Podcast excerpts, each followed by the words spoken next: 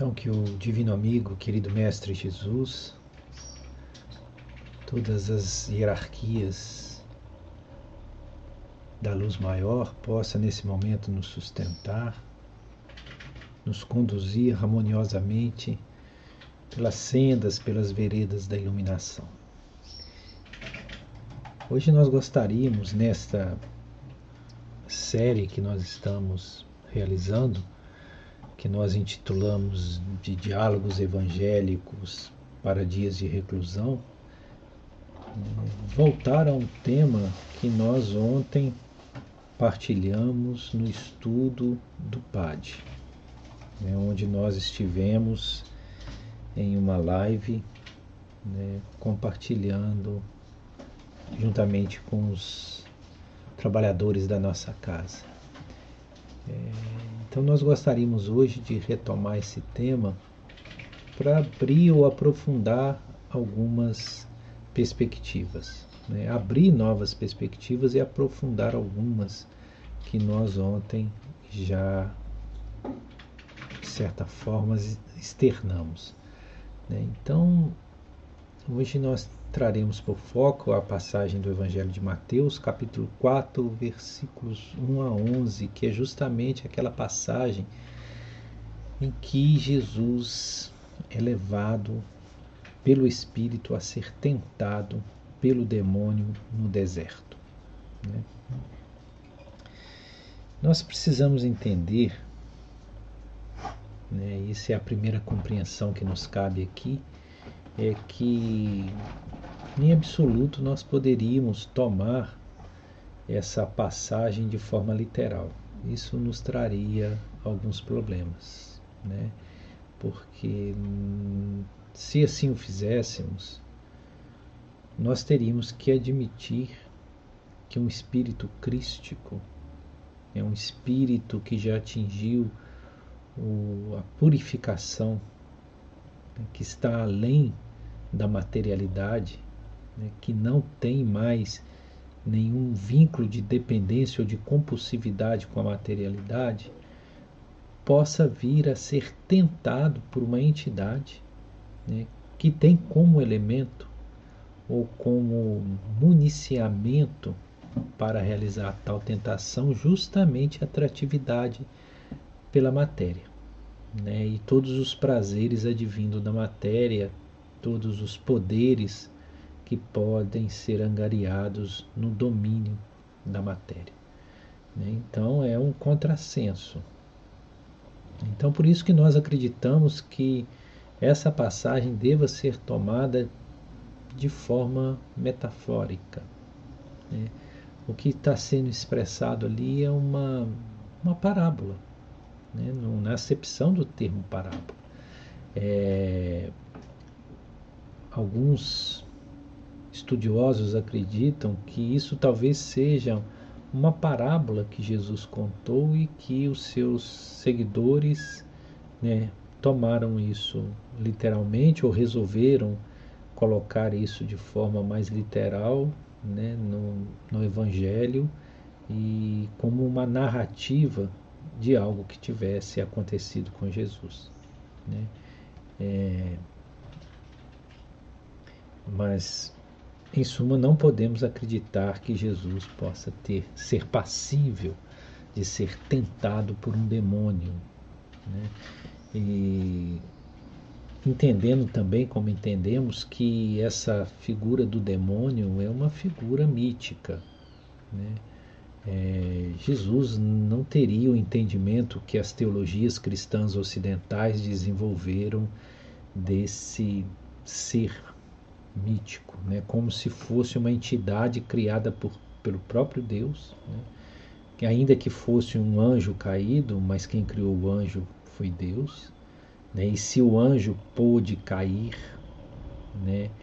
É, Deus é falho em sua criação, porque ao criar um ser teoricamente perfeito na condição angelical, esse ser ainda foi passível de cair, né? que essa história de Lúcifer, o anjo caído. E, e assim ele se opõe ao próprio Deus. Né? Isso, isso abriria uma condição de que Deus não é perfeito na sua criação, né? que não há, não há nele a totalidade da perfeição, né? e que também ele não é onipotente, porque se ele assim o fosse, por que ele não extirparia o demônio que se opõe à luz, ao bem, ao seu propósito? Né? É, seria um contrassenso. Né? Porque ele permite que o mal exista, por exemplo. Se ele é onipotente, ele pode eliminar o mal. E se ele não elimina o mal, é porque ou ele não é onipotente, não tem essa potência, ou porque ele não deseja. E se ele não deseja eliminar o mal, ele não pode ser todo bondade, né? todo amor. Entende como nós caímos numa cilada quando nós não entendemos as concepções adequadamente? Aliás, né, isso foi né, é, uma proposição que vem lá dos gregos clássicos de Epicuro, né, que é o paradigma de Epicuro, né, que é justamente isso. Então, nós, se não entendermos a raiz do mal, a natureza do mal, nós colocamos a nossa concepção de Deus num plano de vulnerabilidade. Né? Então, o nosso entendimento é que esse diabo, esse Satanás, Shaitan, seja o nome que quisermos dar, né, ele é apenas a personificação de um estado espiritual que os espíritos em evolução ainda podem ostentar, qual seja o estado de ausência da luz. Então, alguns espíritos ainda não se harmonizaram com o plano da luz ainda insistem, pelo seu livre-arbítrio, em transitar em caminhos né, que são contrários, que negam essa potencialidade divina que nele mesmo está e essa luz né, crística que brilha em seu interior. Né. E esses espíritos, né, afeitos ao mal, afeitos a um, a um caminho anticrístico, eles semeiam muitas confusões, né? eles são agentes de processos obsessivos, subjugativos. Né?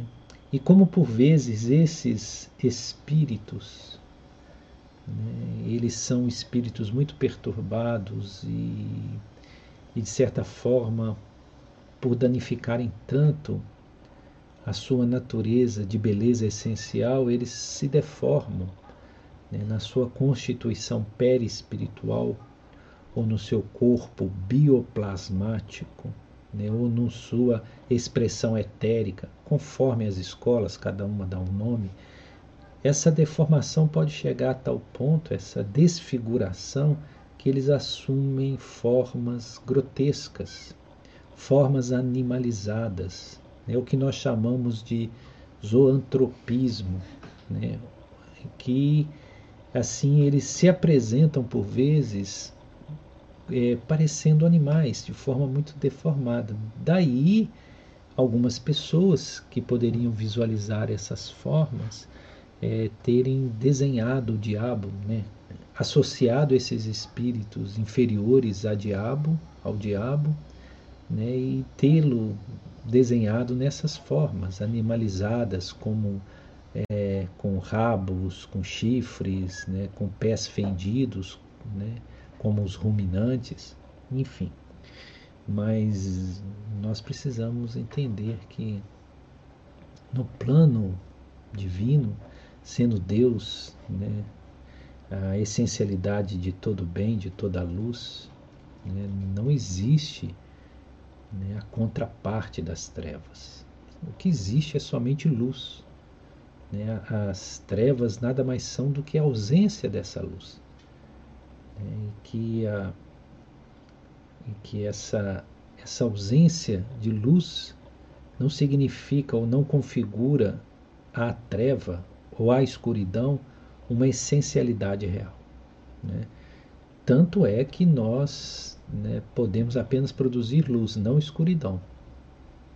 É, nós não podemos, por exemplo, criar uma lâmpada negativa, vamos colocar assim, que nós durante o dia, acendendo essa lâmpada negativa, nós produzimos escuridão, fazemos com que tudo fique escuro.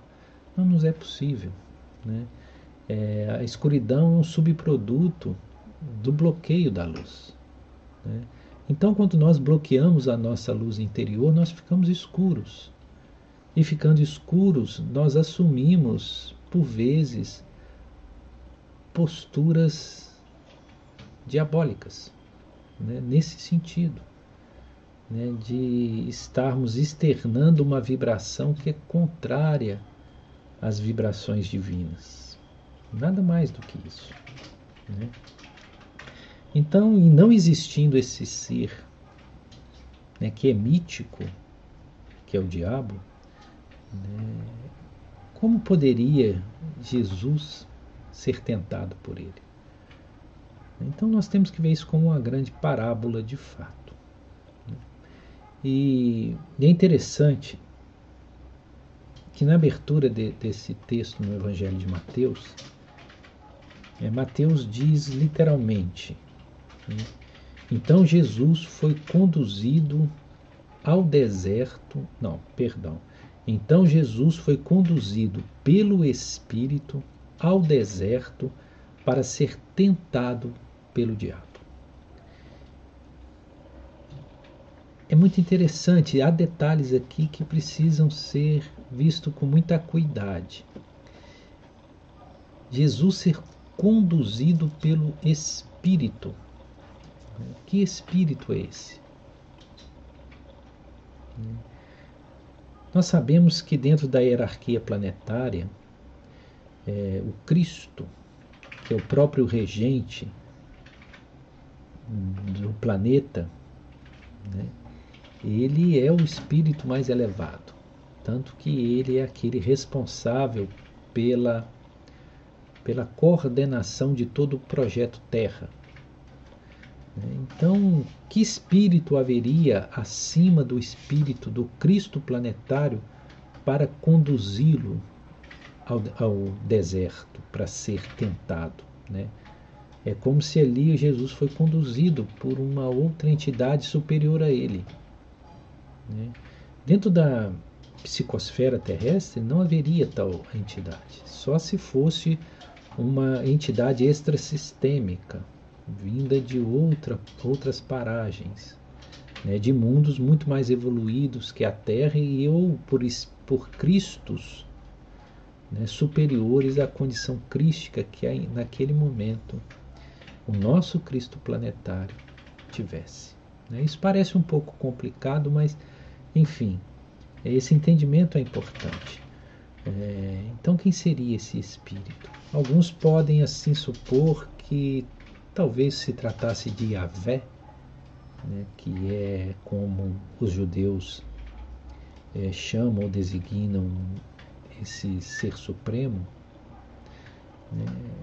Bom, nós não sabemos. O que nos, nos parece interessante quando nós transportamos isso para a nossa condição humana, e aí que é o importante, porque o Evangelho deve dialogar sempre com a nossa condição humana, né? ele está falando para a nossa realidade humana, para a nossa condição existencial.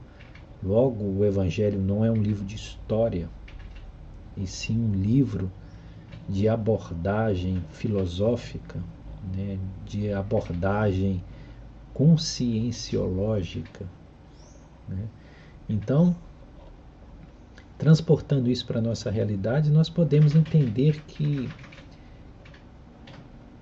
que isso uma, sendo uma figura de linguagem significa poderia vir a significar que a nossa condição crística, né, é ali representada por Jesus. E todos nós temos a nossa essencialidade crística, embora possa estar encoberta, toldada, né, que essa nossa essencialidade crística né, seria conduzida né, pelo Espírito, quer dizer, pelo, pelo nosso próprio regente, pela, é, pela nossa nosso eu superior, pela, pela nossa é, verdadeira essência divina, né, o nosso espírito no seu sentido mais amplo, né, que nem sempre se manifesta na totalidade quanto estamos encarnados. Então, que ele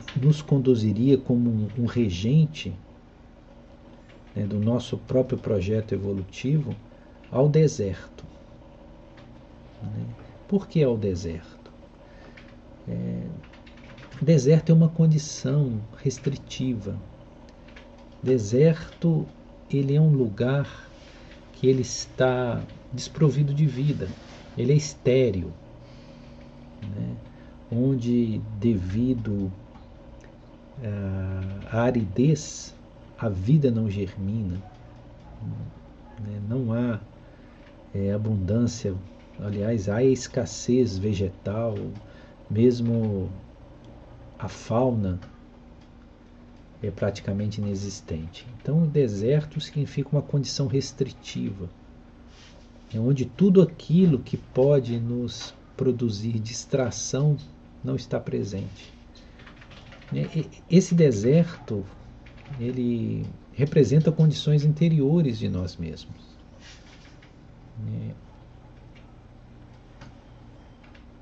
Seria quando nós né, fôssemos, estivéssemos em obrigação de ser submetidos a um estado interior em que tudo, tudo que vem nos distraindo é retirado.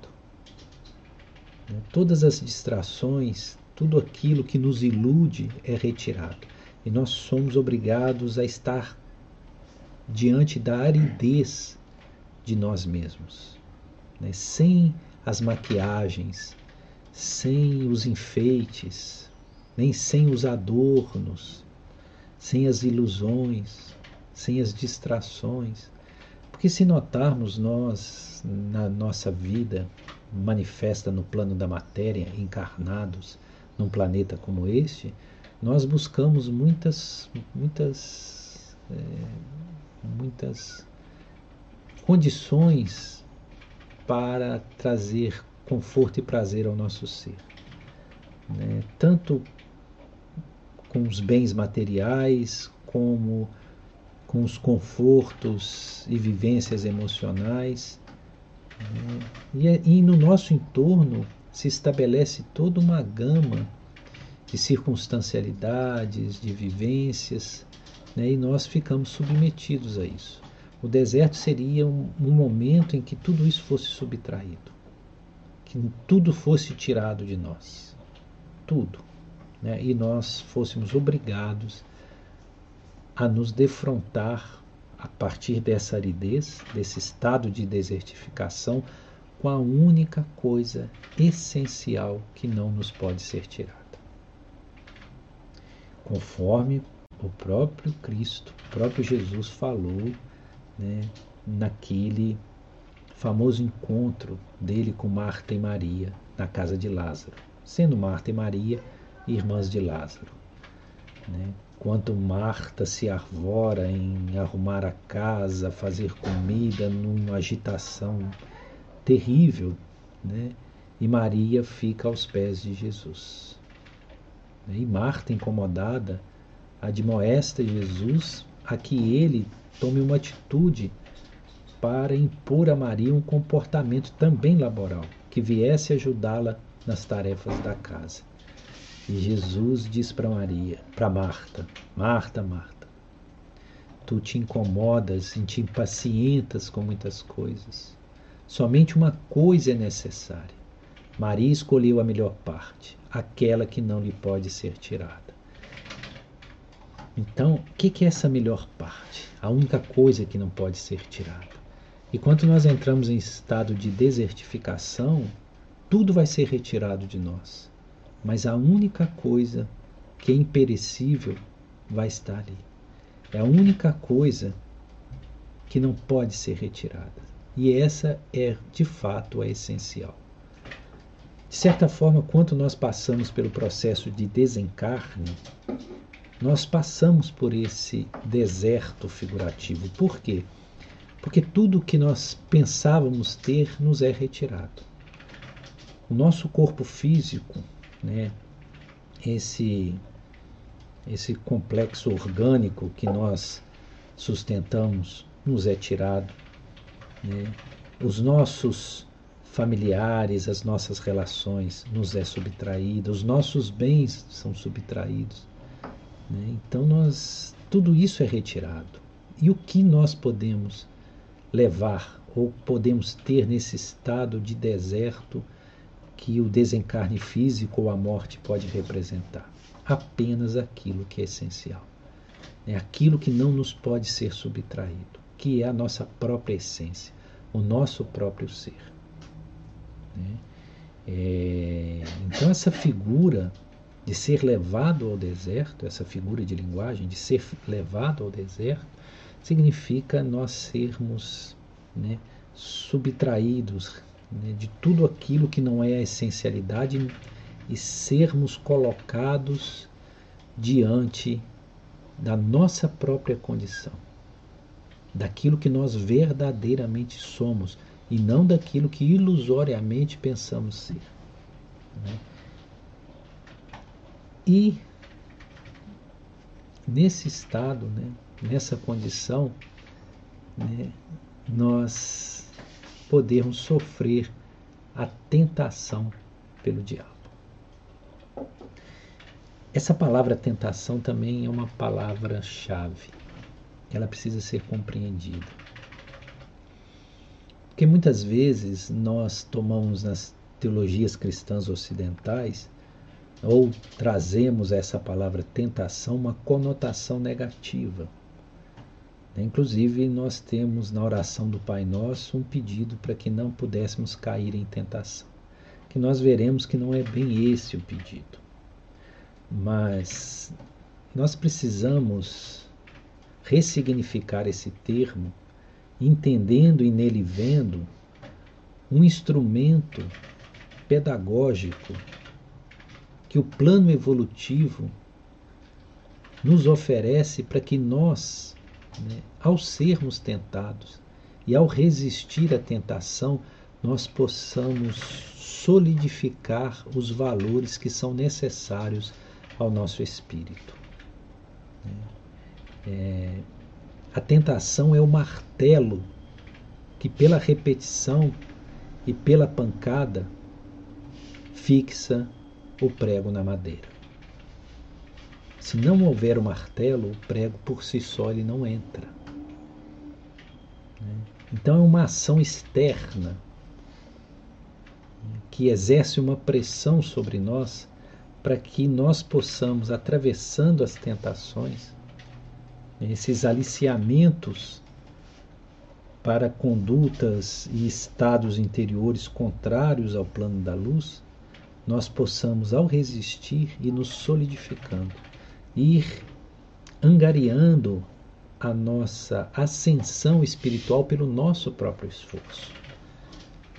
Esse é o sentido da tentação. Então, a tentação, na verdade, é um instrumento divino. E só pode ser tentado aquele que está ainda atido ao plano da materialidade e que ainda está passível de ser seduzido pela matéria. Logo, Jesus não poderia ser tentado, porque Jesus não mais está seduzido pelo plano da matéria, porque ele já superou todos os vínculos à materialidade, estando já na condição de espírito puro, que tem a sua vida, a sua evolução já nos planos imateriais, onde não há necessidade de vínculo com a matéria densa física, né, como nós experimentamos aqui, e também onde não há mais a regência do mal. Isso foi superado, porque o mal nada mais é do que um script da ignorância. E eles já, os espíritos puros, superaram isso. Né? Por isso que nós afirmamos, reiteramos, que Jesus não poderia estar submetido à tentação. Mas nós podemos, estamos. E esta tentação ela nos é útil. Né? Ela é uma santa irmãzinha que vem para nos fortificar. É, um exemplo básico, isso vale para qualquer virtude que precisamos angariar. Suponhamos que necessitamos angariar a virtude da paciência. Como que ela se solidifica em nós? Através do exercício, da prática. Então nós precisamos ser treinados na paciência, nós precisamos passar pelo caminho da praxis, né, da, de sermos tentados para ver até que ponto nós vamos suportando e cristalizando essa, essa virtude. Então, todo aquele que quer desenvolver a virtude da paciência vai ter ao lado dele algum irmãozinho ou circunstância que lhe rouba a paciência, né? que lhe rouba a serenidade, né? que o tente o tempo todo. Né? E ao não ser perturbado, ao resistir, é que ele vai solidificando a virtude da paciência. E assim vale para todas as virtudes. E precisamos nós entender que a virtude não é gratuita. Não pode a virtude ser algo que nos é dado pronto. Não pode ser como um produto de supermercado que nós vamos lá, pegamos da prateleira, prateleira pagamos e levamos para casa. Não existe virtude pronta. Toda virtude tem que ser uma construção. E isso atende ao aspecto evolutivo do próprio espírito que somos. Né? Por isso que nós somos espíritos perfectíveis e não perfeitos. Ou seja, nós estamos vocacionados à perfeição, mas essa perfeição precisa ser conquista nossa, não pode ser dada gratuitamente. É por isso que é falaciosa a questão de Deus ter criado os anjos, seres perfeitos, porque isso contraria uma lei básica do universo, que é a lei da evolução. Né?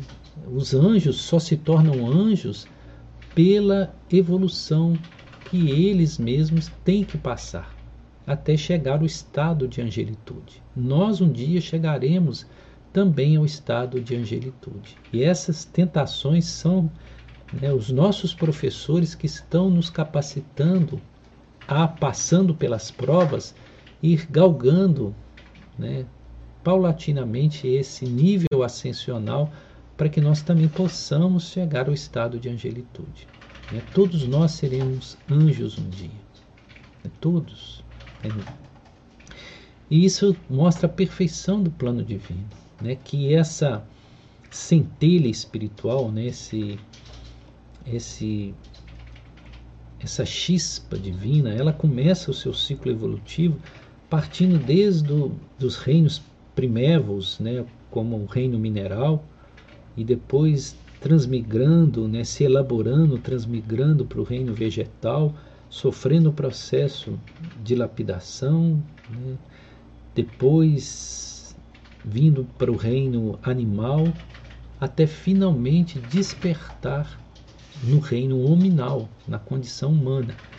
Né? E aí, na condição humana, nos é dado né, os dois selos indeléveis que Deus nos oferece, que é a autoconsciência e o livre-arbítrio. Aí a evolução já depende de nós. Nos reinos anteriores, a evolução era uma, uma evolução tutelada né, por forças instintivas próprias da própria espécie. Né? Com comportamentos padrões. Agora não. No reino nominal, a partir do livre-arbítrio, nós nos tornamos responsáveis. Né? Nós assumimos a, a responsabilidade pela nossa própria evolução. E começamos essa evolução né, em mundos primitivos, né, em estados de barbárie, estados muito primários. Nós todos passamos por isso. A própria Terra já foi nos primórdios, um mundo primitivo, que só encarnavam aqui espíritos embrutecidos, ainda neófitos, começando o seu projeto evolutivo. E assim como nós evoluímos, a Terra foi evoluindo e a Terra deixou de ser um mundo primitivo, hoje é um mundo de provas e expiações e seguirá sua marcha ascensional, né? agora entrando no processo regenerativo e depois a mundos, assumindo a condição de mundos ditosos e felizes, até vir a ser mundos né, divinos e celestes, que aí sim, esses habitados por espíritos puros. Né? Então nós precisamos compreender que a tentação ela é uma ferramenta divina né? e ela não deve ter essa conotação negativa. Né? Aí vem aquela pergunta: né? por que então, lá no Evangelho, na oração do Pai Nosso, está dito, né, quanto Jesus diz, é, não nos deixeis cair em tentação e livrai-nos do mal. Então parece que Jesus está nessa oração nos ensina a pedir a Deus que nós não é, possamos cair em tentação e nos livrarmos do mal. Embora estamos dizendo que a, tentação é um instrumento divino. Aí nós precisamos entender que, em verdade, há um, um certo descuido da tradução. Né? Que, em verdade, o que está dito ali é: não nos deixeis cair quando em tentação, porque a tentação virá, mas livra-nos do mal e livra-nos do mal. Porque o mal só acontece quando nós caímos ao sermos tentados. Logo, o mal é uma consequência natural da queda quando somos tentados e caímos. Se nós somos tentados e não caímos, nós não sofreremos a reatividade da queda e não virá o mal. Veja como é perfeito né? Essa, esse postulado de Jesus que ele externou nessa oração. Então, o mal é uma consequência né, dos nossos próprios equívocos. O mal é construído por nós mesmos. O mal não é autoexistente. Isso é que nós precisamos ter consciência. Do mesmo jeito que nós construímos o mal pelas nossas quedas, ao sermos tentados e cairmos, nós também podemos erradicar o mal ao sermos tentados e não cairmos. Nem nessa resistência, nessa solidez, nós criamos aquilo que nós chamamos de karma positivo e vamos colher né, o bem que nós semeamos ou a luz que nós cultivamos. Então tudo está em nossas mãos. Tudo depende de nós. Né? E, e o diabo significaria esse agente da tentação. Né? E é interessante, nós falamos nisto ontem, nesta, nesse estudo partilhado que nós fizemos e voltaremos a fixar aqui, esse termo diabo, né? se nós formos buscar a etimologia desse termo, nós vamos vir, ver que ele é um termo que vem do grego, né? e que ele tem um prefixo que é dia, né? e depois um outro que é bolos. Então em grego é diabolos. Né? O que, que é diabolos, que veio a ser o diabo? Diabolos. O prefixo dia, né?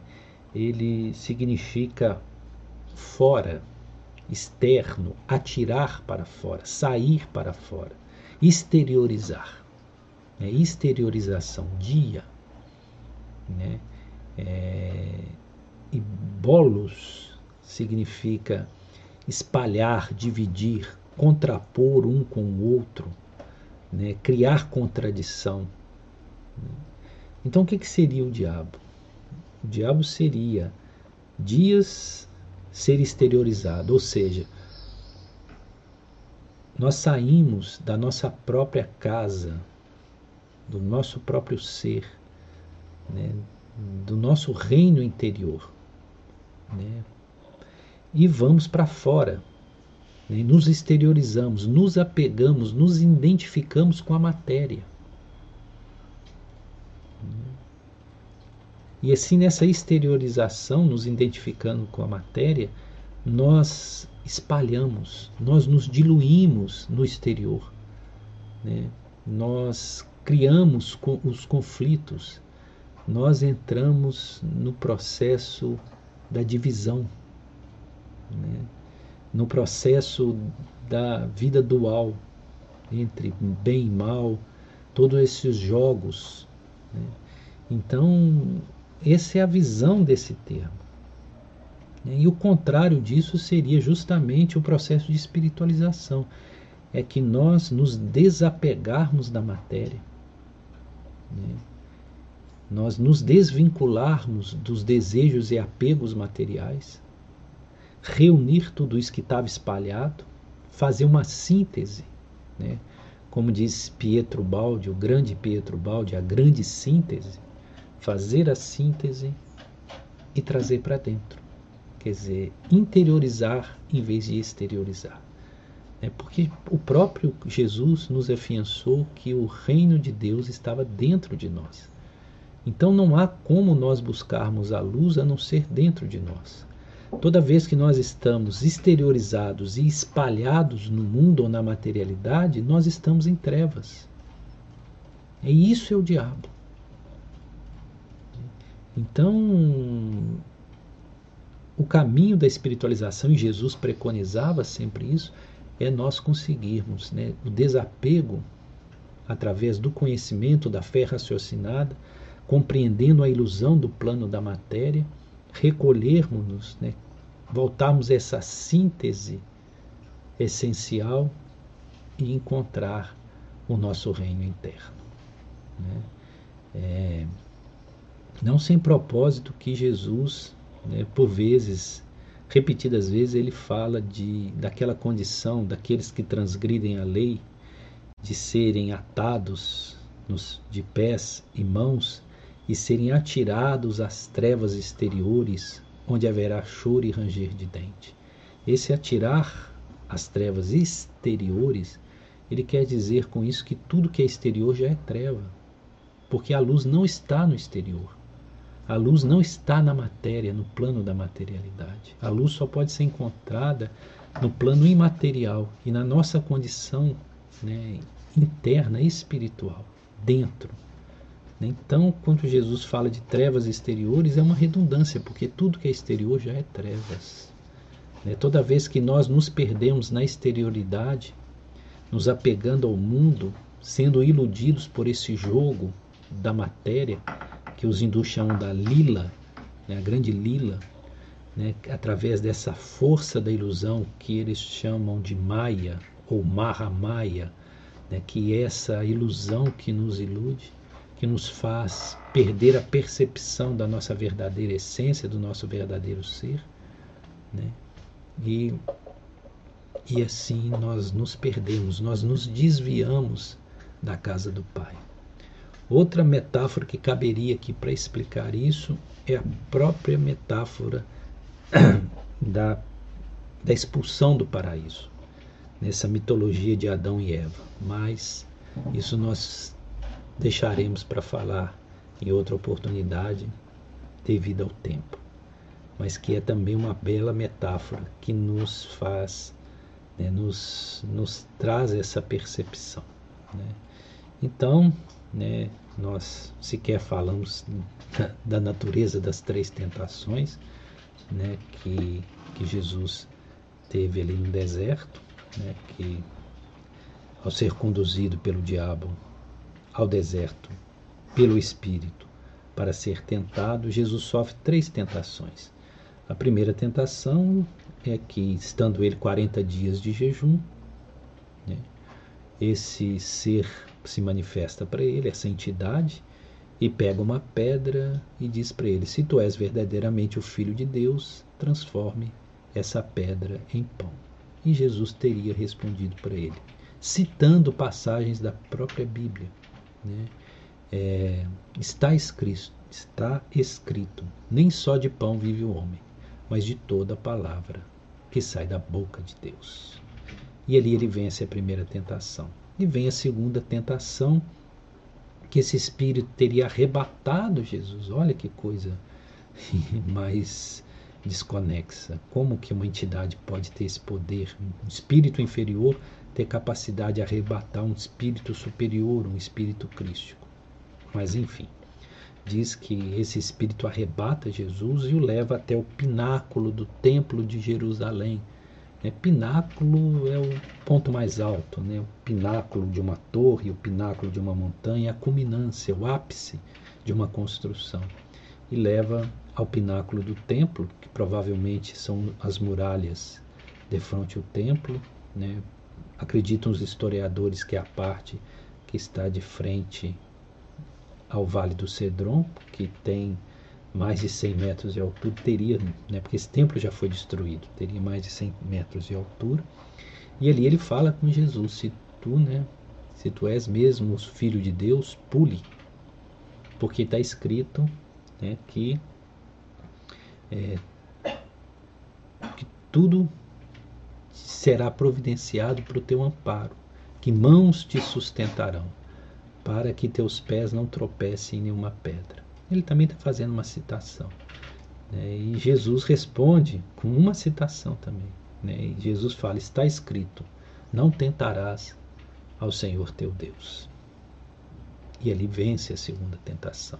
E a terceira tentação e final seria que esse espírito maligno né, conduziria Jesus até o alto de um grande monte, e desse alto ele mostra todos os reinos da terra.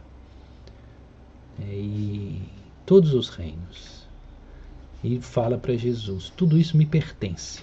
Aí já está o equívoco, né? porque na verdade é, todo o planeta Terra, em essência, pertence ao Cristo, porque Ele que é o diretor espiritual, Ele é o regente espiritual de tudo que se constrói ou de tudo que se edifica nesse plano da materialidade. Mas enfim. Ele diz: Tudo isso é meu, e vos darei se tu me adorares. Né, e Jesus né, responde para ele também, com uma citação, e Jesus diz: Está escrito: Adorarás apenas ao Senhor teu Deus, e apenas a Ele servirás. E também ele vence a terceira tentação. Né? Nós não teremos muito tempo, mas essa terceira essas três tentações representam três aspectos por onde nós podemos, as portas de entrada da tentação para nós. Ele estava com fome e o diabo fala de transformar a pedra em pão. Isso aí é a necessidade física, é a, materia, é a tentação que vem da materialidade, da nossa condição física, humana, biológica, né? dos prazeres da carne. E essa é a primeira porta de entrada né, mitigar esses prazeres, tudo aquilo que a nossa condição física nos pede para deleite. Né? E muitas vezes nós caímos por essas tentações através da, da concupiscência, da luxúria, né? da sensor, esse, esse nível sensorial exacerbado. Né? A segunda, quando ele pede para pular do pináculo, né, que ele seria amparado, que ele seria o, o super protegido, essa já é uma de ordem emocional, né, de ordem emocional, né, que, que, que de certa forma acende a vaidade, o orgulho, né, de saber que nós somos os privilegiados, né, somos os primeiros. Né. Então isso é de, de, de ordem emocional. E por fim, a última, né, que é oferecer todos os reinos da terra, ele trabalha com o nível da ambição, né, de desejar todos os níveis da terra. E a ambição se, se dá pelo nível mental. Né? Nós ambicionamos porque nós idealizamos, nível mental, coisas queremos ter além do que possuímos e desejamos ter, inclusive, o que é do outro é, não é nosso. Né? Isso é, isso é cobiça. Né? E isso se dá pelo nível mental, que é uma tentação, e também o poder né, de ter o poder sobre todas essas coisas. O poder também é de ordem mental, né? a capacidade de dominar, de, enfim. Então nós vemos que exatamente essas três tentações estão locadas nos três corpos inferiores nossos da condição humana, que é justamente o corpo físico denso né, e os seus agregados do corpo bioplasmático, né, o corpo emocional e o corpo mental inferior, né, que são os três corpos inferiores. Né. Aí depois nós começamos, nós temos um, uma estratificação de sete corpos, que não nos cabe aqui analisar agora, mas basicamente as tentações vêm por esses três aspectos: matéria, corpo físico denso, são as portas de entrada, corpo emocional e corpo mental. Aí nós vemos a beleza e a perfeição dessa parábola, né, dessa grande metáfora que é proposta no capítulo 4 de Mateus, entre os versículos 1 a 11. Né? Então, é isso. Né? Então, que Jesus siga nos abençoando, que nós possamos perseverar nesse caminho né, de busca da compreensão, da iluminação, né, do nosso aprimoramento contínuo, né, resistindo às tentações e lapidando virtudes para a vida maior. Que Jesus nos abençoe.